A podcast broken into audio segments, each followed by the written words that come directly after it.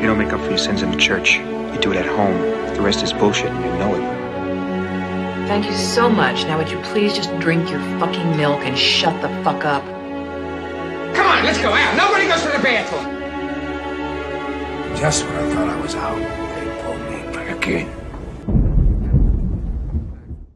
So, herzlich willkommen zur 67. Folge von Cap vs. App, dem Filmpodcast mit Iskander und Maxim. Hallo. Hallöchen, hi. Pünktlich von der Arbeit, jetzt schön Ja. Filme besprechen. Ja, gerade so geschafft. Vom Vorboten des Ostergeschäftes, was jetzt die nächsten Tage kommen wird, also absolut Mayhem. In Berlin ist es ja auch so, wenn irgendwie zwei Tage am Stück irgendein Laden zu hat, decken sich alle ein, als ob die, als ob das Ende der Welt irgendwie kommt. Ich verstehe es auch nicht, aber äh, ja.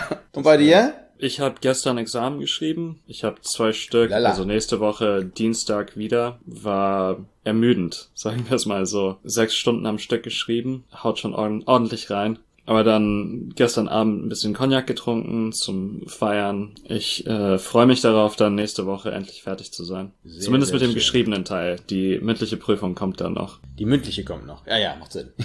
Dass man bei der mündlichen nicht, nicht, sechs, Stunden, nicht sechs Stunden schreibt, das ist, äh, liegt in der Natur der Sache, würde Ja. man sagen. Ja, was trinkst Ja, du was eigentlich? Ja, ich glaube, bei dir ist eh klar. Jawohl, nee, eigentlich nicht, ne? Ist ja schon bei dir mittags jetzt. Tee. Irgendein Thema wieder. Na gut. Mhm. Ich trinke einen Wein. Heute nehmen wir ja wirklich ein bisschen früher auf, weil ich ein bisschen mehr Vorlaufzeit brauche zum Schneiden. Und eigentlich ist Montag, Dienstag, Mittwoch sind so meine nicht-alkoholischen Tage. Aber bei den Filmen, die wir uns heute geben, brauche ich irgendwas. Ich trinke von AJ Adam Drona Hofberg Riesling Kabinett. Also 8% hat der nur. Schöner Kabi, der mir hoffentlich die nächste Stunde ein bisschen versüßen wird. So bitter. Ich weiß nicht bitter, aber welche Filme besprechen wir denn eigentlich? Wir besprechen Coming to America von Craig Brewer und Ich war zu Hause aber von Angela Schanelek. Eigentlich wollten wir ja Minari machen, aber da ist uns aufgefallen, den gibt's in Deutschland noch gar nicht. Also der sollte eigentlich im Anfang April erscheinen. Schauen wir mal, ob das passiert. Da wir keine Filme besprechen können, die wir nicht gucken können. Also du konntest ihn schon gucken, ne? Weil in den Ja. USA ist er ja schon rausgekommen, aber hier halt nicht. Dann haben wir uns auf eine Suche gemacht und haben noch zwei, drei andere Filme besprechen wollen und gemerkt haben, oh, äh, gibt's auch noch nicht. Bei dir witzigerweise schon, aber bei uns halt nicht. Und so sind wir dann bei Ich war zu Hause aber von Angela Schanele gelandet. Mit dem wir aber nicht beginnen, da wir mit Coming to America anfangen. So also Coming das. to America auch wirklich geschrieben mit einer 2 in der, in der Mitte. So wie das der- Crew oder äh, ja, genau. Oder Only Built for Cuban Links. Also weißt du, solche, solche eigentlich Rechtschreibhumor, wie er seit den 90ern eigentlich nicht mehr vorhanden sein sollte. es ist so einiges, was hier sich anfühlt wie aus den 90ern transponiert. Wir haben es hier zu tun mit einem äh, ja, Sequel von dem ja gleichnamigen Film Coming to America, auf Deutsch eher bekannt als Der Prinz aus Samunda. Ein Film mit von für Eddie Murphy, um es mal so zu sagen. Ja. Und der Film schließt wirklich eigentlich nahtlos an, außer dass 30 Jahre vergangen sind. Und zwar Eddie Murphy als eben der Prinz von Samunda, der wird genannt Akim, ist eben geschafft, nachdem er in New York seine Traumfrau gefunden hat, äh, gespielt von Sherry Hadley, Lisa, äh, hat er drei Töchter, Er hat in den 30 Jahren das Königreich Samunda eben so einem prosperierenden, ja, Königreich eben gemacht.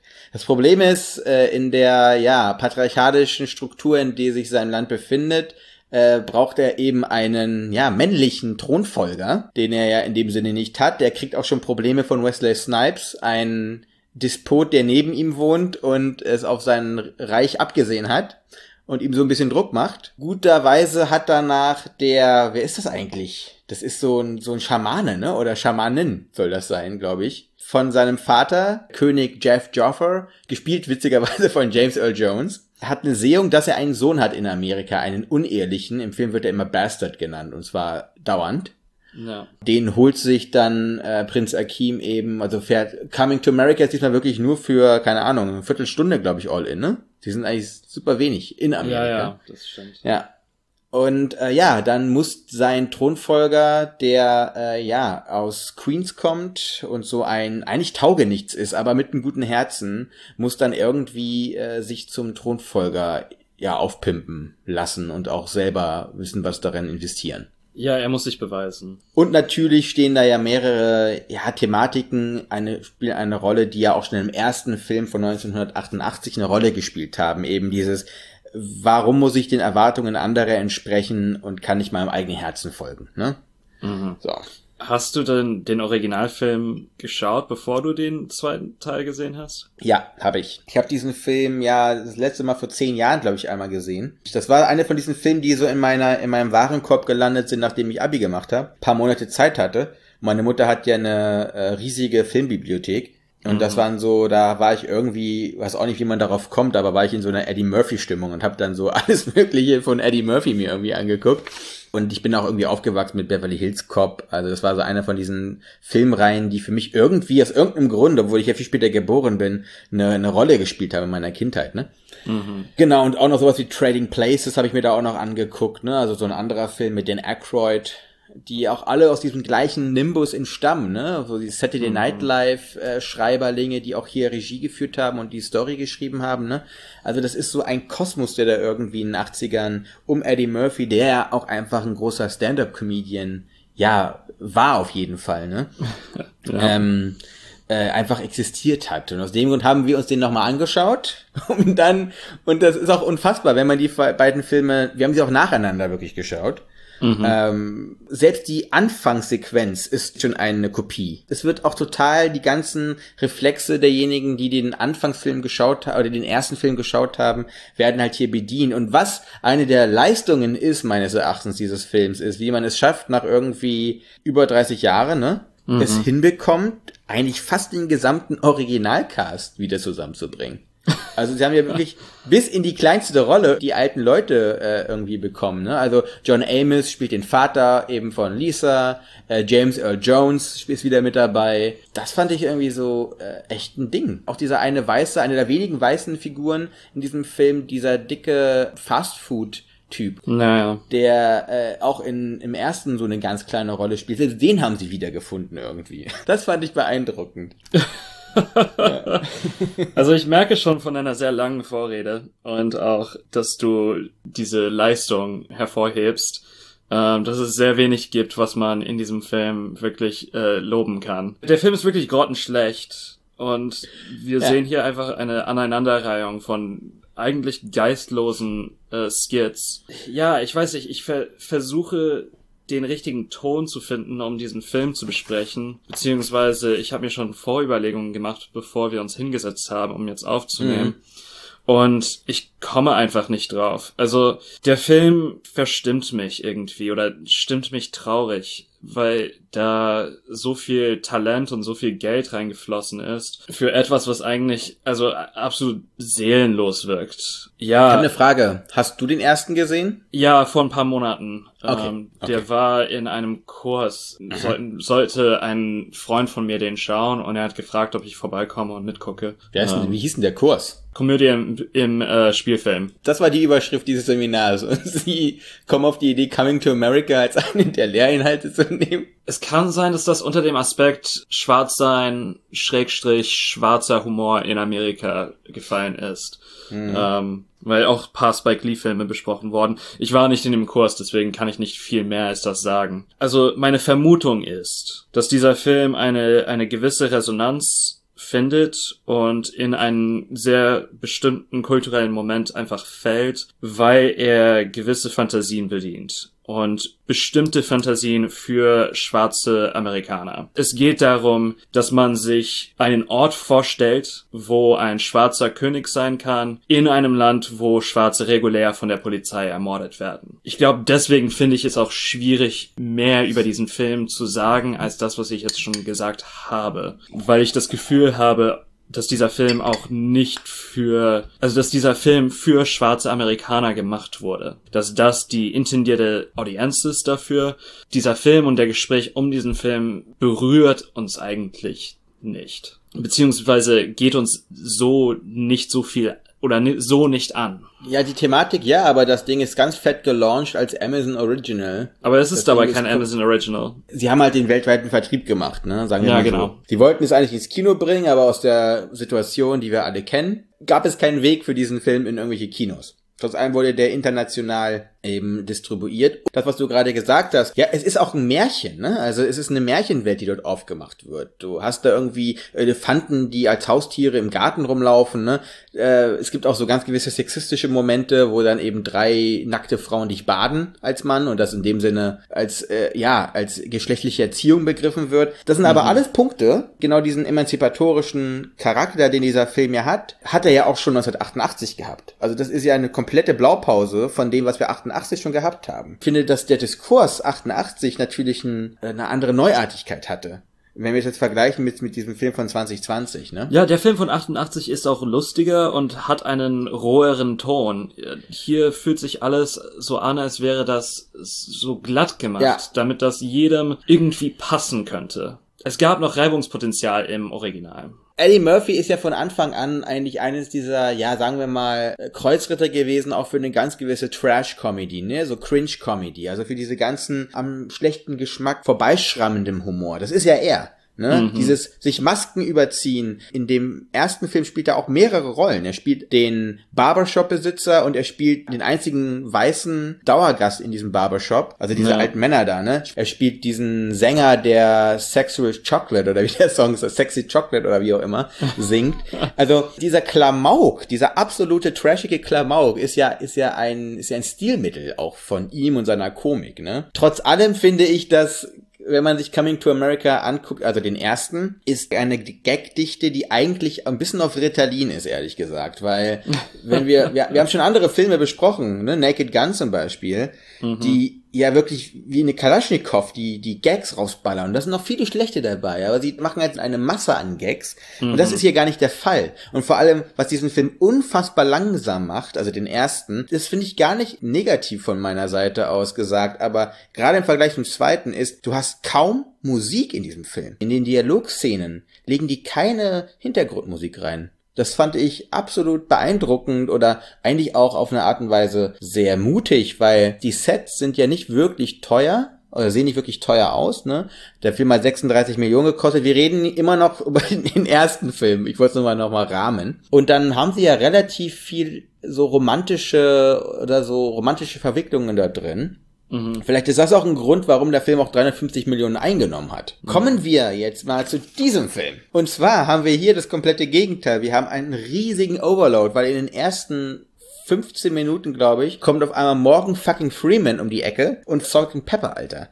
Und dann kommt auch noch Gladys fucking Knight um die Ecke. Also die ballern in fünf Minuten so viele popkulturelle Ikonen raus, dass man sich gar nicht mehr, äh, dass man gar nicht mehr weiß, wo man hier ist, ob man gerade beim Grammy gelandet ist oder immer noch diesen Film guckt, weißt du? Ja, und ich muss auch sagen, also hier will ich kurz einspringen und sagen, dass das für mich der Moment ist, wo ich wirklich etwas Positives hervorheben kann. Und das hat sehr wenig eigentlich mit dem Film selbst zu tun, sondern äh, damit, dass man jüngere Schauspieler äh, die Chance gibt, sich zu profilieren, eine gewisse Bekanntheit zu erlangen, dadurch, dass sie mit diesen alten Stars äh, gepaart sind, beziehungsweise dass diese Menschen alle zusammen schauspielern. Und das ist für mich so der der Silver Lining äh, dieser ganze Gesch dieser ganzen Geschichte. Das waren für mich nur nicht bekannte Gesichter. Ja, absolut. Ähm, Eddie Murphy, Ja, ja. Wesley Snipes kennt man ja. Ähm, James Earl Jones. Wir haben vielleicht schon angesprochen, diese ganze Story oder es ist dann vielleicht in dem Sinne wirklich ein Feel-Good-Film ohne richtige Verlierer, weil diese ganze fade Story, die es da gibt, die wird ja bis zum Ende hin komplett ignoriert, ne? Also am Anfang wird so ein riesiger Konflikt aufgebaut eben mit Wesley Snipes. General Easy heißt der, Militärdiktator von einem Nachbarstaat. Ja, das ist aber so eine äh, zum Teil auch wirklich, es ist eben, glaube ich, wirklich nur um zu zeigen, hey, wir sind hier bei Coming to America 2. Hier gibt es so ein paar, so ein paar Punkte, die wir komplett übernommen haben. Es geht auch gar nicht wirklich um eine Story, weil diesen riesigen Konflikt, um nochmal darauf zu kommen, den es eigentlich ja geben sollte, ne, diese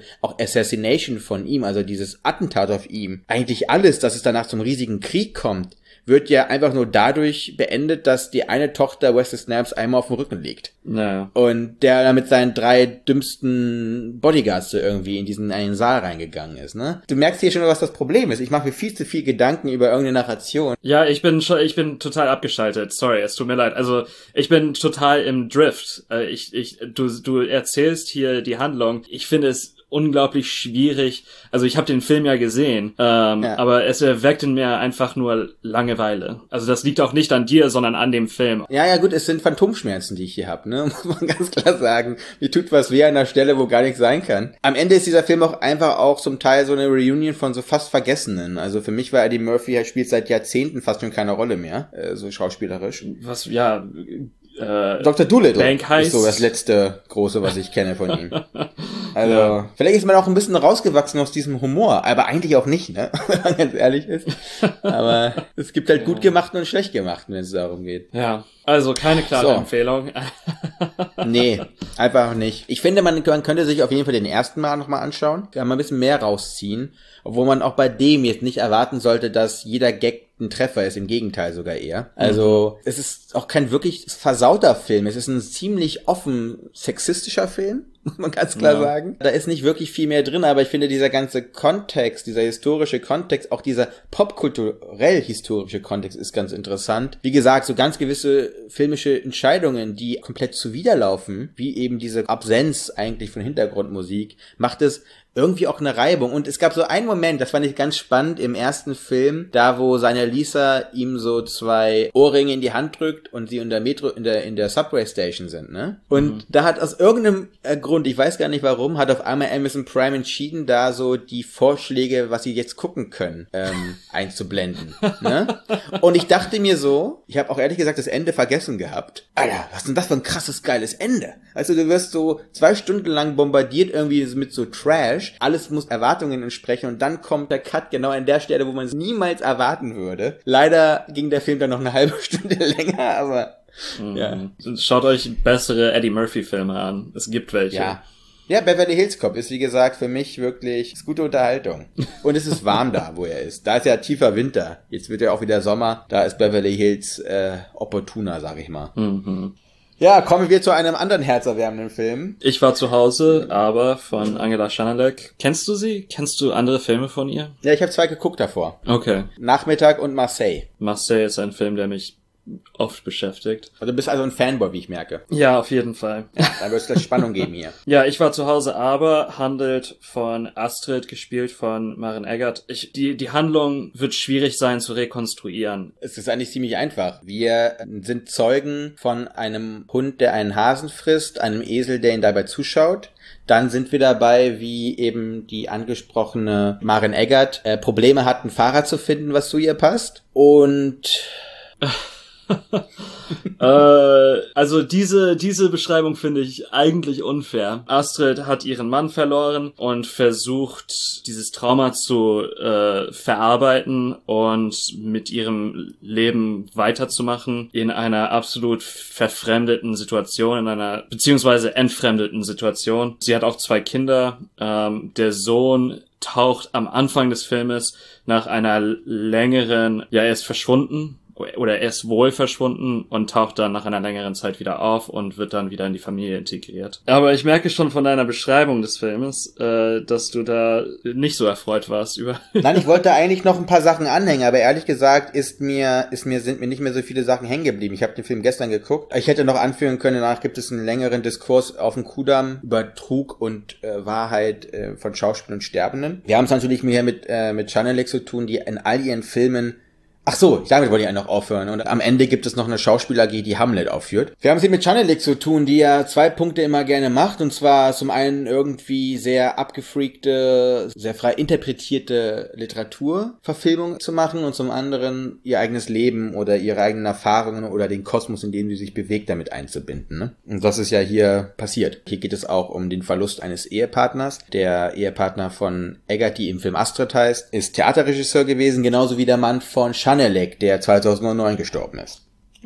Ich finde diesen Film sehr anspruchsvoll. Wir beschweren uns wirklich oft darüber, dass der Zuschauer in den meisten Filmen, die wir besprechen, als inkompetenter Idiot behandelt wird. Ich finde, wir dürfen nicht bei der ersten kleinen Schwierigkeit, die sich auftut, Und es gibt mehrere Schwierigkeiten in diesem Film. Er fordert oder verlangt einfach sehr viel von dem Zuschauer. Aber wir dürfen nicht bei der ersten Schwierigkeit einknicken und zugeben, dass wir doch den ja vorgekauten Brei der Kulturindustrie wollen. Ich finde, Kleines Achsen bist du da jetzt aber, sorry, da bist du aber jetzt unfair mir gegenüber. äh, also, sorry, es tut mir wirklich leid, aber was du jetzt tust, ist zu sagen, weil ich bin bei der ersten kleinen Schwierigkeit äh, eingeknickt. Das bin ich nicht. Ich habe drei Filme am Stück von dieser Frau mir angeschaut. Und ich habe ihre Methode und ich habe das, was sie tut, komplett verstanden. Es ist nicht so, dass ich ihre ästhetischen und ihre filmischen Mittel nicht begreife. Nur Hm. ich nehme sie in keinster Weise irgendwie an. Und fangen wir doch gerne vorne an. Dieser Film beginnt damit, dass wir, das war so eine Mischung für mich aus Lanthimos und von Trier, was diese erste Sequenz gewesen ist, mit dem Esel, dem Hund und dem, und dem Kaninchen. Nee, Hasen war das. Also der Film besteht auch nur fast nur aus Einstellungssequenzen, muss man sagen. Ne? Dann sehen wir, wie dieser Hund diesen Hasen innerhalb eines, ja, verlassenen Gemäuers äh, auffrisst. Dann stolpert ein Esel rein. Und in der weiteren Einstellung sehen wir dann, wie dieser Hund neben diesem Esel liegt. Damit beginnt dieser Film. Dann gibt es einen relativ klaren Cut zu unserer Welt irgendwie, in der äh, dann eben der Junge, äh, wie heißt er nochmal? Philipp, oder? Nee, Flo? glaube, ja. Philipp, glaube ich. Dann eben verdreckt zu seiner Schule da kommt. Ja. Ja. Dann gibt es so Szenen wie zum Beispiel die zwei Lehrer, die äh, komplett unmotiviert, also wie zwei kämpfende Ritter mit ihren Linealen kämpfen. Ne? Ich habe mir so ein paar Sachen eben aufgeschrieben hier. Das ist nicht äh, eine Kleinigkeit, wo man einknickt, sondern wenn man sich mit diesen drei Filmen, die ich jetzt zum Beispiel geschaut habe, mal beschäftigt und versucht, das auch zu dechiffrieren, da liegt es nicht unbedingt immer an beschränkten Horizonten von irgendwelchen RezipientInnen, sondern auf der Produktionsseite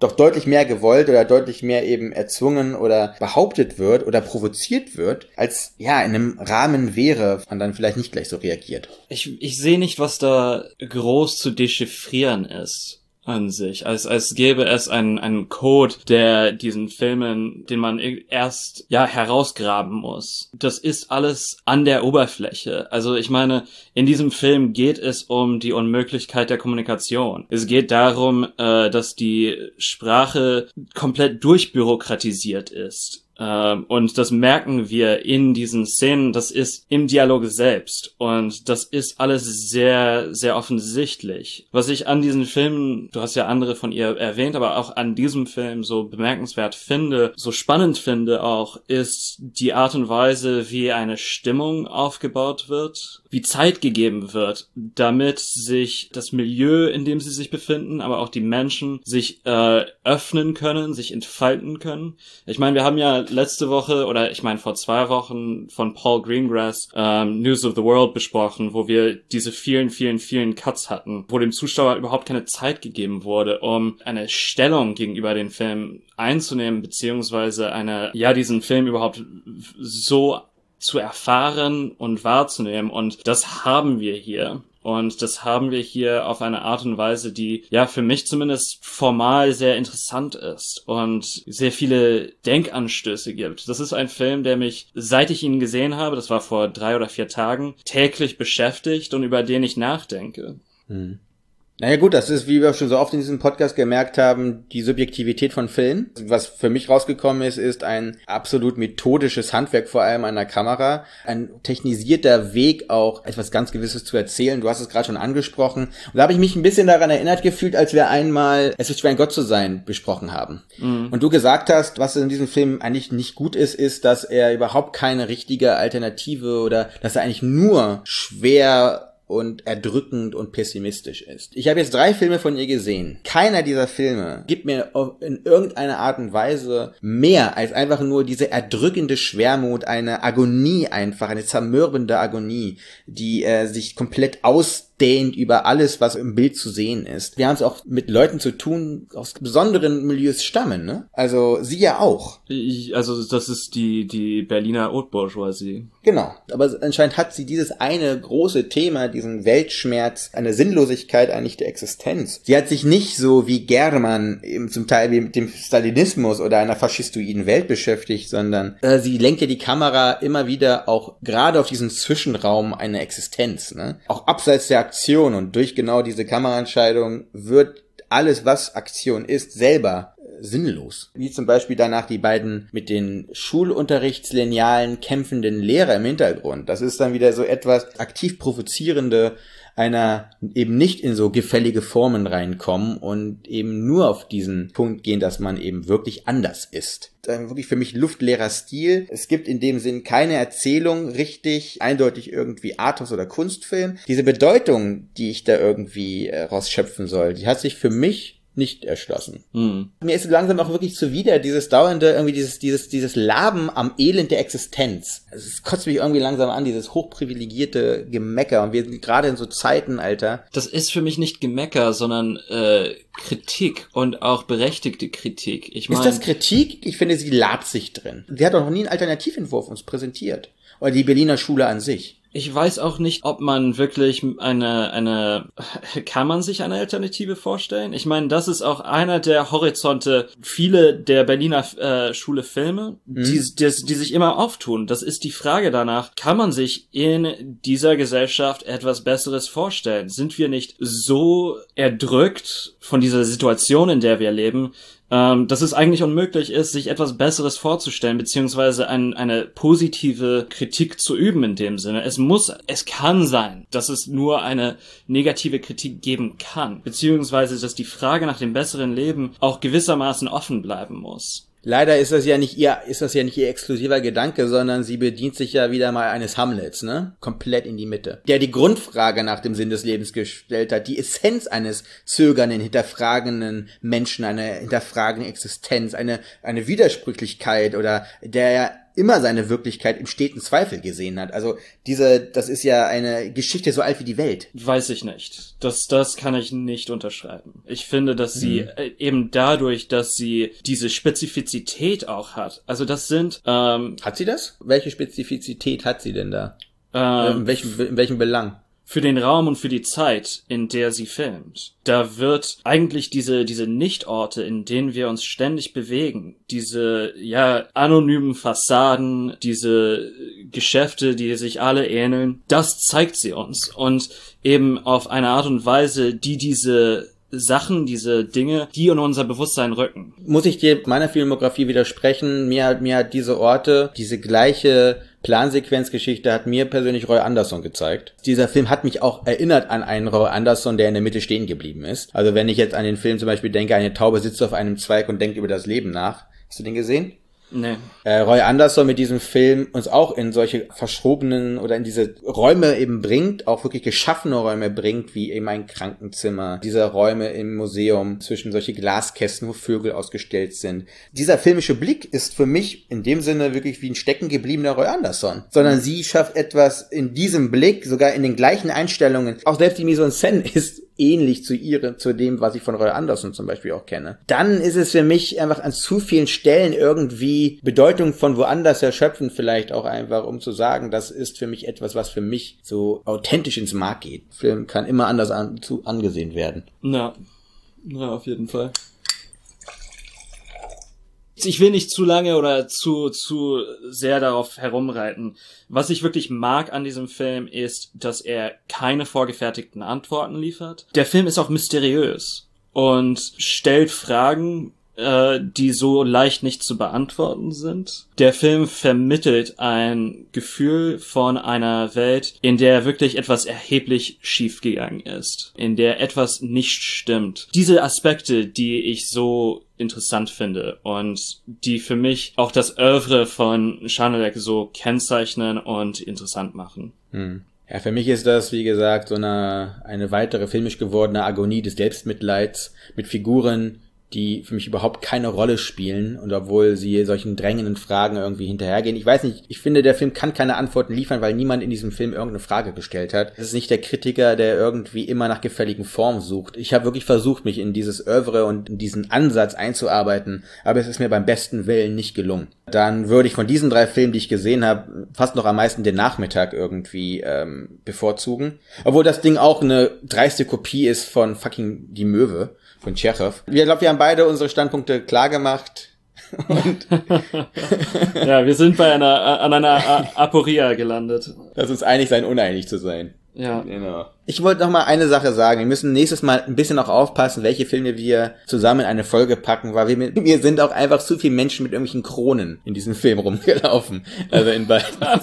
Das war nicht mehr normal, einfach. Ich glaube, in der nächsten Folge könnte es wieder dazu kommen, dass wir ein bisschen versöhnlich oder besinnlicher sind. Beide eine Art, weil wenn ich mir jetzt so ein bisschen zurückgucke, was wir in den letzten drei Folgen besprochen haben, es ist schon sehr negativ, ne, bisher irgendwie komisch. Wir haben irgendwie immer so, mal ist so eine Staffel eher positiv geladen, manchmal negativ geladen. Oder ist das der Corona-Wahnsinn, der sich langsam Bahn bricht bei uns? Keine Ahnung. Teilweise liegt es einfach an der derzeitigen Armut an Filmen, die äh, in die Kinos Mhm. kommen. Ich meine, es gibt keine Kinos, effektiv. Wir können zurzeit einfach nicht wählerisch sein. Es resultieren dann einfach Entscheidungen, die eben sehr großen Unmut produzieren bei uns beiden. Mhm. Obwohl ich sagen muss, du hast dich ja für die nächsten beiden Vorschläge hast du schon sehr tief gegraben. Es ist nicht so etwas, was einem so, es ist nichts, was einem so auf dem, auf dem Wegemarsch irgendwie mal über die Füße fällt, finde ich. Aber Mhm. ich, ich freue mich, die mit dir zu besprechen, auf jeden Fall. Ja, ich mich auch. Zum einen besprechen wir The Life and Death of Colonel Blimp von 43 von Emmerich Pressburger und Michael Powell. Den Film gibt es bei YouTube. Zwar nur 480p, aber die Qualität war voll okay und es war sogar untertitelt gewesen, glaube ich. Die, ich habe mal kurz reingeguckt. Also den gibt's schon mal da. Super. Der zweite Film, machen wir den jetzt? Habe ich nicht gesagt ja? Also Ach wenn so, nicht, ja. dann ja. Baba Yaga von Natalia Henker und Sviatoslav äh, Podgajevs- Podgajewski? Podgajewski? Ich habe keine Ah. Ahnung. Ich habe mich, nicht- ich hab mich damit noch nicht beschäftigt. Ich habe nur den Trailer geguckt und gesehen, dass es den Film bei Amazon Prime gibt. Der ist von 2020. Ich bin gespannt. Wir haben noch, haben wir schon mal, haben wir schon mal so einen modernen, vollwertigen Horror gemacht? Ich glaube noch nicht, oder? Doch, äh, hier, Place, äh, nicht Place Beyond the Pines, sondern äh, Dingens, äh, Silence oder wo sie alle ruhig sein müssen, weil sie sonst Hä? aufgefressen werden. Ach, ich hab's, ich hab's A Quiet Place. Genau, A Quiet Place. Ja, ich meinte, ich meinte einen vollwertigen Horror. So- Ist das vollwertig? Ich weiß es nicht. Also es sah ein bisschen trashig aus nach meiner äh, beim ersten Blick in den Trailer. Ja. So viel habe ich da noch schon gesehen. Es ist auf jeden Fall low budget. Ich glaube, die Mhm. hatten nach dem heutigen Umrechnungskurs nur eine Million Do äh, Dollar gehabt. Ja, das Oder habe ich so. auch gesehen. Aber ich fand im Trailer im ersten Moment, und Baba Yaga ist ja eine der urslawischsten äh, Märchen- oder mythologischen Figuren ever, bin ich sehr gespannt, was sie jetzt damit gemacht haben. In so einem auch nicht wirklich verortbaren Kosmos zwischen russischem Stoff und US-amerikanischem Look irgendwie auch, ne? ja, das ist mir auch auf jeden Fall aufgefallen, dass es sehr amerikanisch aussieht. Ähm, ich wollte nur noch sagen, ich habe auch eine Baba Yaga Tätowierung. Deswegen äh, bin ich sehr gespannt diesen Film. Ich meine, in den letzten drei Jahren. Ähm, Ja, da, seitdem haben wir es nicht mehr gesehen. Also, Ja. wie kommst du denn dazu? Ah, das kannst du auch nächstes Mal erzählen, wie, warum du eine Baba Yaga auf deinem, wie auch immer noch nicht ben benannten Körperteil hast. Äh, Vorarm. Okay, naja gut, das ist ja nicht so schlüpfrig wie gedacht. Na Juti. so eine Baba Yaga auf der rechten Arschbacke hat doch auch was. Weiß ja, auf jeden Fall, finde ich auch. Also, ähm, Zuhörer, hört gut zu. Lasst euch das mal durch den Kopf gehen, auf jeden Fall. ähm, ja, obwohl die Filme, über, also der zweite Film für äh, Reibung gesorgt hat zwischen uns beiden, hat mir das Gespräch doch sehr gefallen. Darum geht's doch auch, oder? Wir können ja nicht immer nur uns irgendwie Händchen haltend bei den Filmen in so einer, in so einer Hollywood-Schaukel bewegen. Das, darum geht's ja hier nicht. Also die Leute, die Leute wollen Blut sehen. darum geht's doch hier, dachte ich. Ja, ja. Na gut, dann bis zum nächsten Mal, ja. Genau, bis dann. Ciao.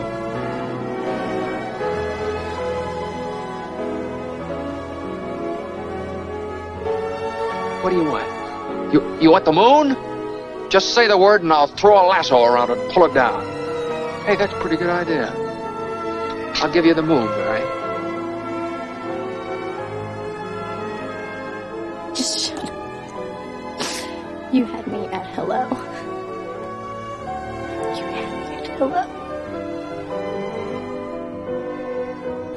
You should be kissed and often, and by someone who knows how.